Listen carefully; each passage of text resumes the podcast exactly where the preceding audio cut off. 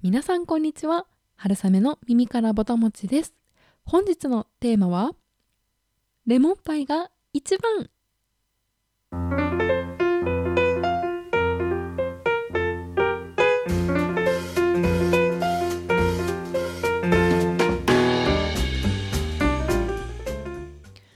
このポッドキャスト「春雨の耳からぼたもち」では食べることをこよなく愛する食いしん坊会社員である私春雨が皆さんの棚ではなくお耳からぼたもちが落ちてくるようなそんな食にまつわる楽しい情報をお届けしております。食の最新トレンドやおすすめのお店その食がなぜそこに存在しているのかといったストーリーなど様々お届けできればと思っております。はい。今日はレモンパイのお話をしたいと思います。というのも何を隠そう、えー、私はレモンパイがケーキ界の中で一番大好きなケーキなんです。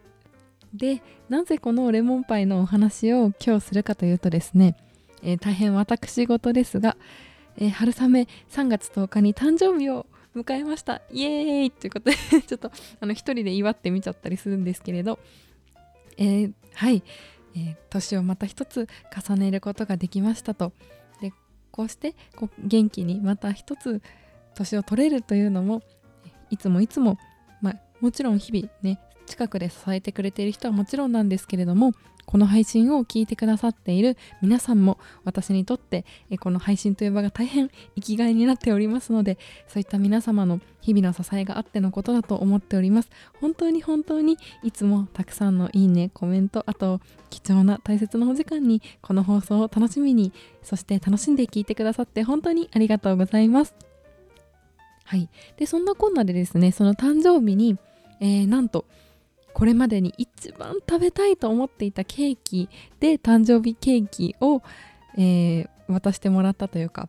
えー、予約しておいてくれてそれをプレゼントしてくれたのでもうとってもとっても嬉しくてでそれがまた期待以上に本当に美味しいケーキだったのでちょっと今日はそんなレモンパイのお話をするぞと心に決めて、えー、収録しております。なので今日はちょっと長くなりそうです。はい。で私のこのレモンパイとの出会いと、まあ、好きになったそういう小さい頃の思い出から最近結構いろんなお店でレモンパイを食べているのでその各お店ごとの紹介ができればいいなと思っております。はい。というわけでまずは私のレモンパイとの出会いからお話ししたいなと思うんですけれど私は初めてレモンパイというものをそもそも知ったのは名探偵コナンでした。皆さん名探偵コナンオタクの方がいらっしゃればもう何のことかお分かりかと思うんですけれどえー、っと工藤新一が出てきますよね。えー、っと工藤新一という一応ご存知でない方のために、えー、一応ご紹介すると名探偵コナンは高校生探偵工藤新一という天才探偵がですねある日こう怪しげな取引を見つめているとその組織の仲間たちにですね口封じのために薬を飲まされるんですね。でそうするとその薬があの死ぬのではなくてですね体がちっちゃくなっちゃってで頭はそのままっていうお話ですね で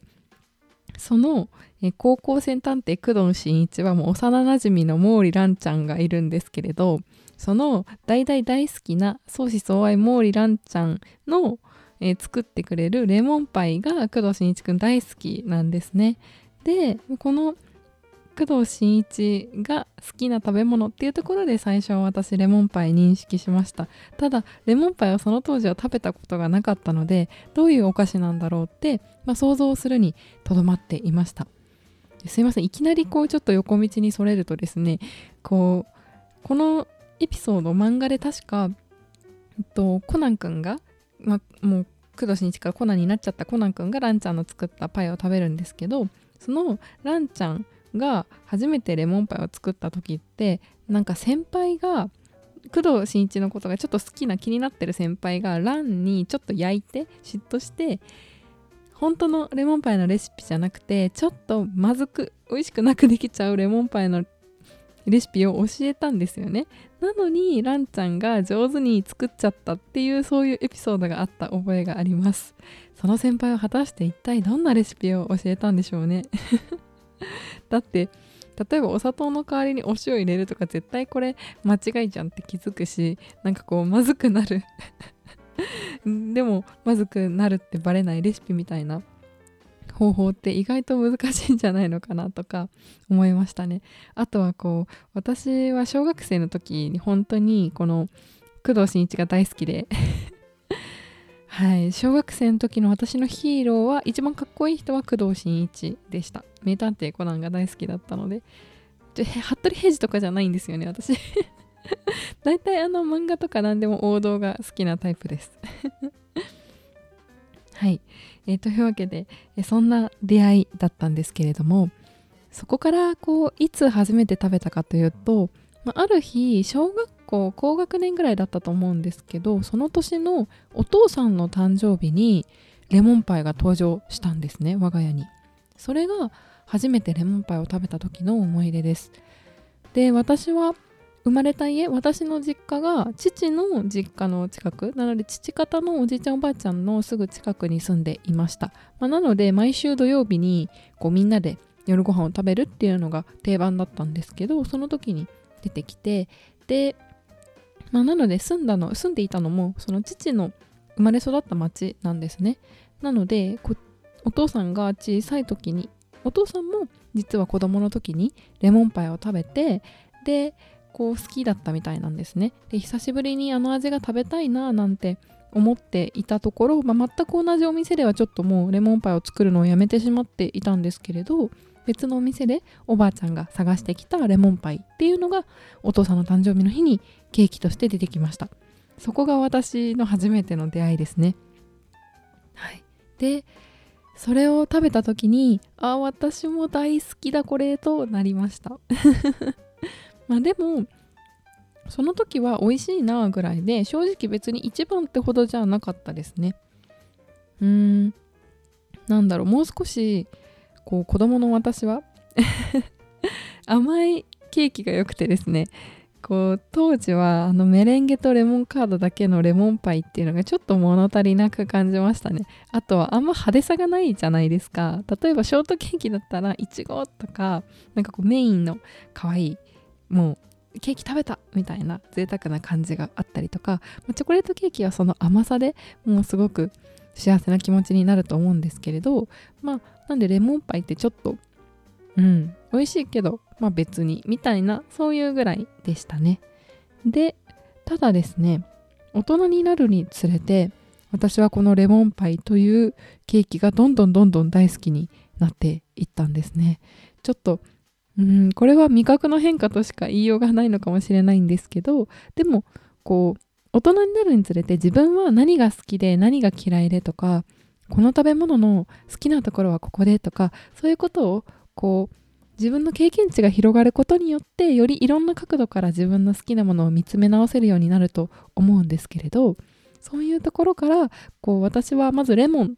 レモン味のものが好きだっていうことにこうなんか気づき始めてですね。でそこからそのレモン味がたっぷり楽しめる食べ物って意外と少ないなっていうことに日常で気づきます。でレモンパイって本当に、まあ、これも食べれるところが少ないんですけど自分にとって好きな食べ物だなと最近ははい改めて感じているところです。ということで、えー、私のレモンパイの思い出でした。でもこんな風に初めて出会った時初めて認識した時でそのこう好きになっていく過程それを全て覚えている食べ物って意外と少ないと思うんですよね。私もそうですね。なんかこう家で出てくる食べ物ってやっぱり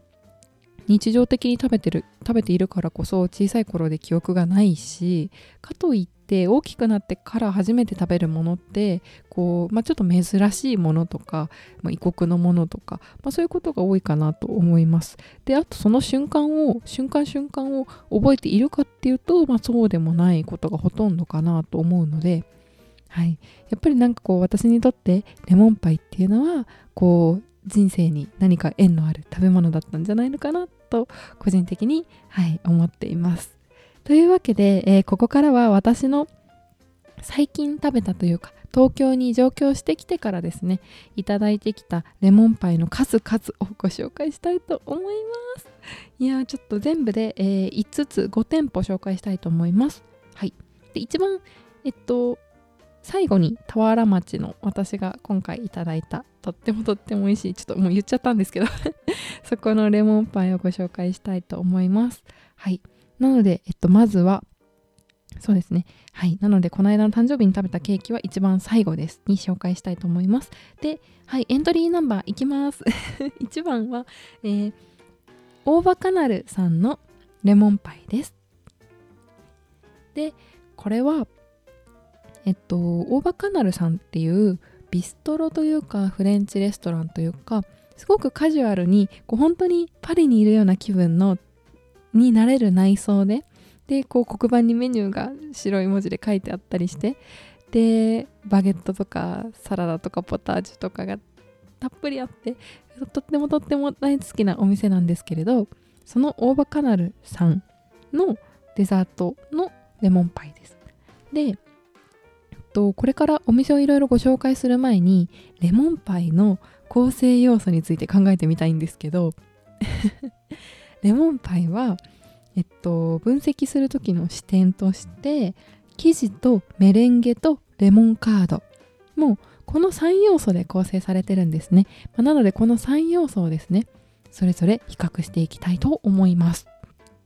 はい、でこの大場カナルさんは生地がタルト生地ですね。ここは珍しく。この5店舗の中でこれから紹介する中で唯一タルト生地でした。で、えっと、メレンゲはもう角が一番立派でございました。こちらが。こうメレンゲをこう上にチュンチュンチュンってこう角を立ててそれを焼いてこうカリカリっとサクッとさせるんですけど外側を。ここの、えー、角の角度細さが一番こうシュッと凛々しく、えー、素晴らしく際立った角をされていらっしゃいました。でえー、とメレンゲとしては外側はこうピュッとしてしっかりしてるんですけど割と滑らかですね。でレモンカードは甘めでした。あんまり酸っぱくなかったです。でここだけその生地がタルトなので他の店舗にはないバターの豊かな風味を感じることができます。もう結構バターの香りと甘めが結構しっかりしている感じでそこにレモンの爽やかさが加わるみたいなイメージですかね。はいとっても美味しかったですよ。はいで続きまして2店舗目は銀座ウエストさんのゴルゴンゾーラチーズレモンパイです。はいでこの銀座ウエストさんは前回、えー、何番だったかなエピソード少し前のお話でいつか銀座ウエストで朝食をというお話をさせていただいた時に銀座ウエストさんとっても良かったというお話をしたんですがその時にいただいたのがこのゴルゴンゾーラチーズレモンパイですね。はい、でここのえっとレモンパイは、ま、レモンパイというか、まあ、レモンパイなんですけど、えー、っとメレンゲが少し違いますね。メレンゲが、えー、普通の卵白を泡立ててこうあの焼いたものではなくてゴルゴンゾーラチーズを使ったクリームソースみたいなものですね。クリームが上に乗っています。で生地のパイの部分はシンプルなパイで、まあ、パリパリっとした感じですね。でレモンカードはそんなに酸味が効きすぎていなくてでただすっごく甘いっていうわけでもなくて、まあ、あくまでこうちゃんとレモンの香りがあって、まあ、ゴルゴンゾーラのクリームと一緒に食べてこう一つの商品ですね。これは。あくまでこう引き立て役にちょっと徹している感じですかねレモンが。でこのゴルゴンゾーラも別にそんなに青カビ感が強いわけではなくて、まあ、いいアクセントになっている感じでした、まあ、なのでこう食べた時の感想としてはレモンパイを食べたというよりはこう美味しいパイを食べたなっていう感じに近いかもしれません、ま、なのでこう逆に言うとそのパイのシンプルさというかパリパリさが際立つそんなケーキだったかなと思います。銀座ウエストさんやっぱり焼き菓子が美味しいしあのリーフパイあの あのリーフパイが私は大好きですね。いやあれはもう初めて出会った時にもうなんだこれはと。超高級源氏パイなんですけれど あれが私は本当に大好きですね、まあ、なんかそんなこう焼き菓子をこう普段から作られてる銀座ウエストさんならではかなと思いました。パイの扱い非常にお上手かなと思いました。はい。というわけで銀座ウエストさんのレモンパイでした。続いて3店舗目は、えー、淡路町にあります大宮洋菓子店さんのレモンパイです。このお店はえっといつもいつも季節のそのその時旬のフルーツをたっぷり使ったケーキが人気のお店ですね。非常に歴史もあります。あと店内もとってもモダンでおしゃれ。すごく昔にデザインされているのにこう今でも衰えない洗練された雰囲気があるというか床のタイルとかこうディテールがすごい素敵なんですよね。可愛くてどこ撮っても絵になる。で店員さんのお姉さんたちのお洋服もとっても可愛くて私は大好きなお店です。でこのお店のレモンパイです、まあ、なのでちょっと夏限定になっちゃうっていうところがちょっと残念なところではあるんですけれどこのレモンパイは一言で言うならお手本のようなレモンパイだと思います。どういうことかというとこのレモンパイ本当に教科書にレモンパイの作り方というのがあったらまあそのままもうこんなレモンパイになるんじゃないのかなというシンプルなレモンパイだからですね。で外側の生地は、まあ、パイ生地はパリパリなんですけど、まあ、ちょっと薄めで柔らかめだったかなと思います。でメレンゲもここはメレンゲの角は立てずにこう波をつけていくタイプですね。でこう焼いてあるので外側はさっくりしてるんですけど中はすごくメレンゲは滑らかですね。口どけがとろける感じです。でレモンカードとしては結構レモンの酸味がしっかりしていてレモンの味を感じられる。そんなレモンパイです、まあ、なのでレモンパイらしいレモンパイが楽しめる。それがこの大宮洋菓子店さんのレモンパイだなと思いました。これが年中食べられたら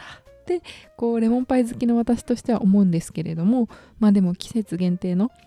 味ということで、まあ、こうその旬のいい食材を使っていただいている大宮洋菓子店さんならではのこだわりなので、まあ、そこはこうこの夏にしか食べられないからこそ、まあ、いいというところも、えー、思いながら季節の味を今年も楽しみに行きたいなと思っています。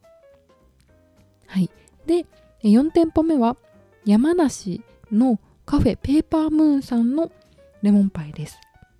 ここも以前ですねエピソードでご紹介したと思うんですけれどもこう大人だけ大人しか入店できないんですねこのカフェ。なのでちょっと大人だけの秘密基地を見つけたというタイトルでお話しさせていただいたんですけどここのレモンパイもとっても美味しかったです。でここのレモンパイの特徴はどんなところかというとえー、っとメレンゲがないところですかねほぼ。でこう角は立ってて一応メレンゲちゃんは乗ってるんですけれども非常に薄めです。でこれメレンゲじゃなくて確か生クリームだったと思います。しっかりした。真っ白な生クリームがこう上に乗って角がぴょんぴょんって立っててレモンパイみたいに。で、えっと、表面はなので焼いてない感じですね。でこう中パイの中身はカスタードとレモンカードです。はい。なのですごく全体としてはまろやかなお味ですね。でパイパイのところもとっても美味しくてパリパリです、はい、薄めですかね。いやもうこれもとってもとっても美味しくいただきました。特にこの、まあ、レモンカードがすごく美味しかったですね、まあ、なのでこうカスタードとまとまってこうでも何て言ったらいいんですかね。レモンが負けない感じですごくあっさりパクッといただける感じでした。ただこうレモン好きの私としてはこうやっぱりレモンパイを食べたというよりは美味しいパイを食べたなという感じでした。はい。ちょっとあまりにレモンが好きでですね私は。ちょっと普通の人だといらないぐらいレモンの酸っぱさが欲しいそんなそんな私です。でもここのパイもとっても美味しかったですね。本当にこうここで私ともう一人一緒に行った人は別のケーキ食べたんですけど2人とも秒で完食してしまって 本当に空気のようにこう口にスルスルっと入っていくそんな美味しいパイでした。あともう一つのケーキもその相手の人が食べたケーキも私も食べたんですけどもうエピソードにしたぐらいなので本当にここ大好きでここはあのいつも私の放送を聞いてくださってる方に教えていただいたお店なんですけれども 本当にこう行ってよかったというかまた今年も行きたいなと思っています、はい、で最後ですね。私が誕生日に今年の誕生日にいただいたずっとずっと念願に思っていた、えー、レモンパイをご紹介したいと思います、えー、それは浅草田原町にあります。レモンパイ。さんのレモンパイです。これもう店名がこのお店レモンパイなんです。なのでレモンパイ好きの私はもう絶対に絶対に今年は行くぞという思いを込めて私年始に毎年今年やりたい100のことっていうのを書くんですけどそれにレモンパイに行くっていうのを書いてるぐらい今年の目標にしてたんですね。そしたら なんと、えー、サプライズで買ってきてくれてもう大感謝という感じでこのお店平日と土曜日曜と月曜がお休みだったかな確か。で5時までしかやってないんですよ。11時から5時。もう少ない時間が。で予約をしとかないと結構売り切れることも多くて。なので例えば金曜の夜とかにパッと明日あ行けると思ってもこう実は行っても買えないとかそういうこともあるみたいで。なのでこう天気の良さそうな週末にですね予約をして気合を入れていこうと思っていたところもうもう大歓喜でしたね。でこのレモンパイさんのレモンパイが私は人生最高レモンパイでした。でどこがそんなに好きなのかっていうところを語らせていただきたいんですけどまずレモンの味がしっかりするんですよ。ちゃんと酸っぱい。で酸っぱいだけじゃなくて、まあ、ちゃんとメレンゲとかパイ生地とかそのレモンカードに入ってるお砂糖で甘さもちゃんとあります。ちゃんとケーキです。でもやっぱり酸っぱくてこうレモンをそのままギュッとしたみたいなそんなこうレモン味の強さがあってですね。もうそれが私はたまらないですね。であんまり多分なので酸っぱいの苦手な人はちょっとあんまりお好きじゃないかもしれません。そのぐらいちゃんと酸っぱいです。でまた推しポイントがもう一つあってそれがこうパイがサクサクなんですよね。食感があるんですよ。レモンパイっ、でまあ、結構これいろんな洋菓子というかケーキで往々にしてあることだと思うんですけれどちょっとこう食感が単調なものが多くないですか？例えば一番こう食感が楽しいものの例で言うとこう私だとフルーツタルトとか例えばすごい大好きなんですけどタルト生地がザクザクでで上にこうカスタードとか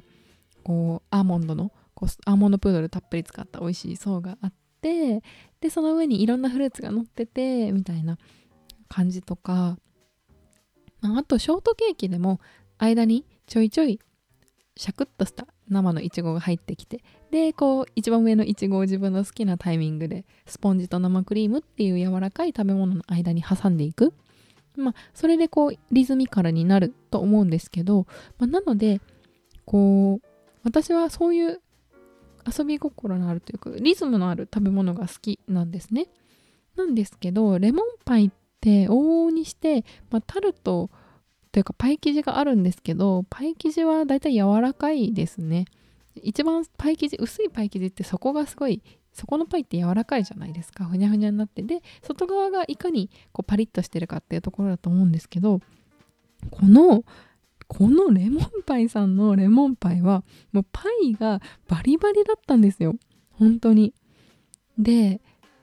三角形にケーキを切った時にこの外側背中のお尻のとこですね。なんで最初のこの円周部分のとこが厚くなってるじゃないですか。パイってこう反り立って。でそこが結構厚みがしっかりしててで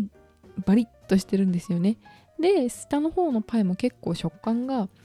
切って食べてる間も残ってて上にレモンカードがこんなに乗ってるのに結構しっかりしてるなっていうのがすごいと思いました。なのでその食感が楽しいっていうところですね。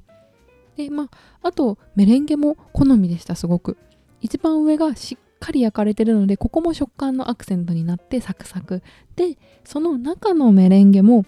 こう結構メレンゲの乗ったケーキってメレンゲがトロトロしてて柔らかくなっちゃうものとかも結構多いかなと思うんですけど私はそれが割としっかりしてる方が好きででこのレモンパイももう例に漏れずですねその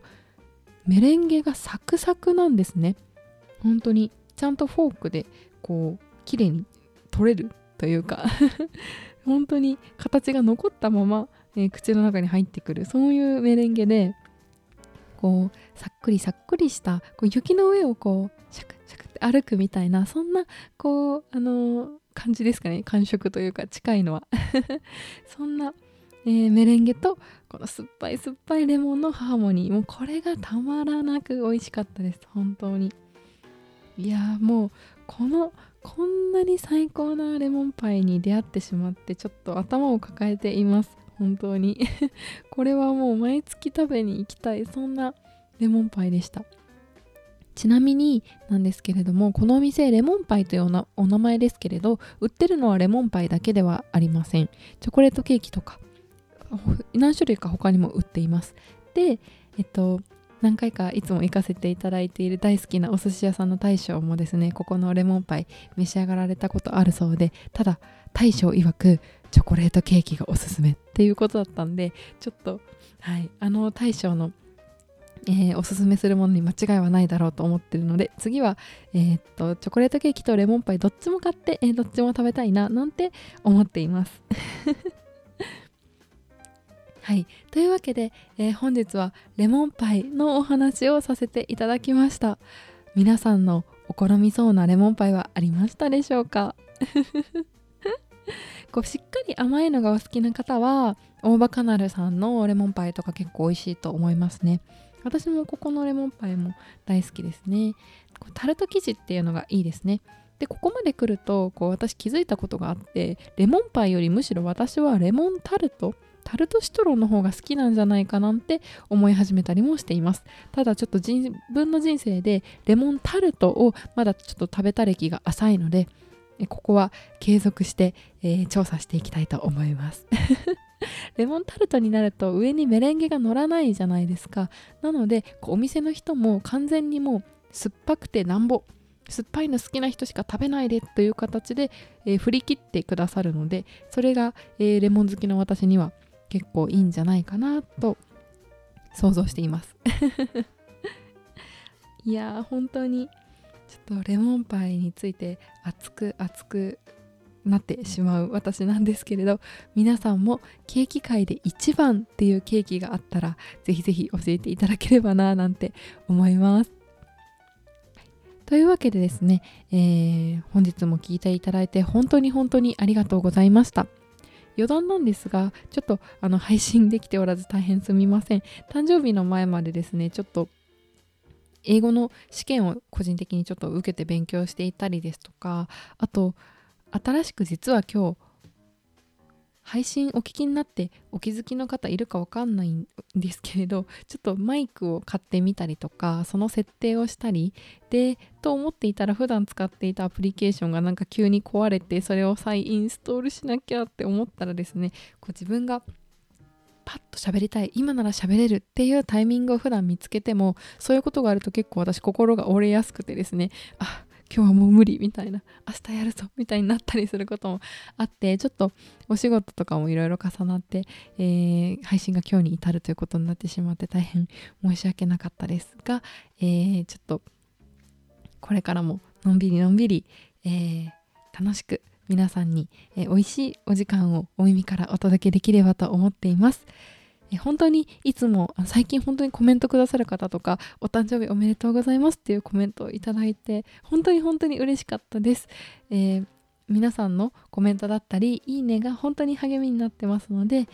えー、ぜひぜひ、えー、いいねフォローしていただけると大変嬉しいです。あと私のインスタグラムも、えー、ぜひ遊びに来てください、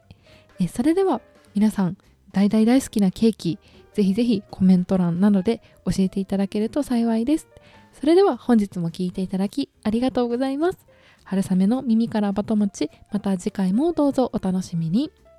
ごちそうさまでした。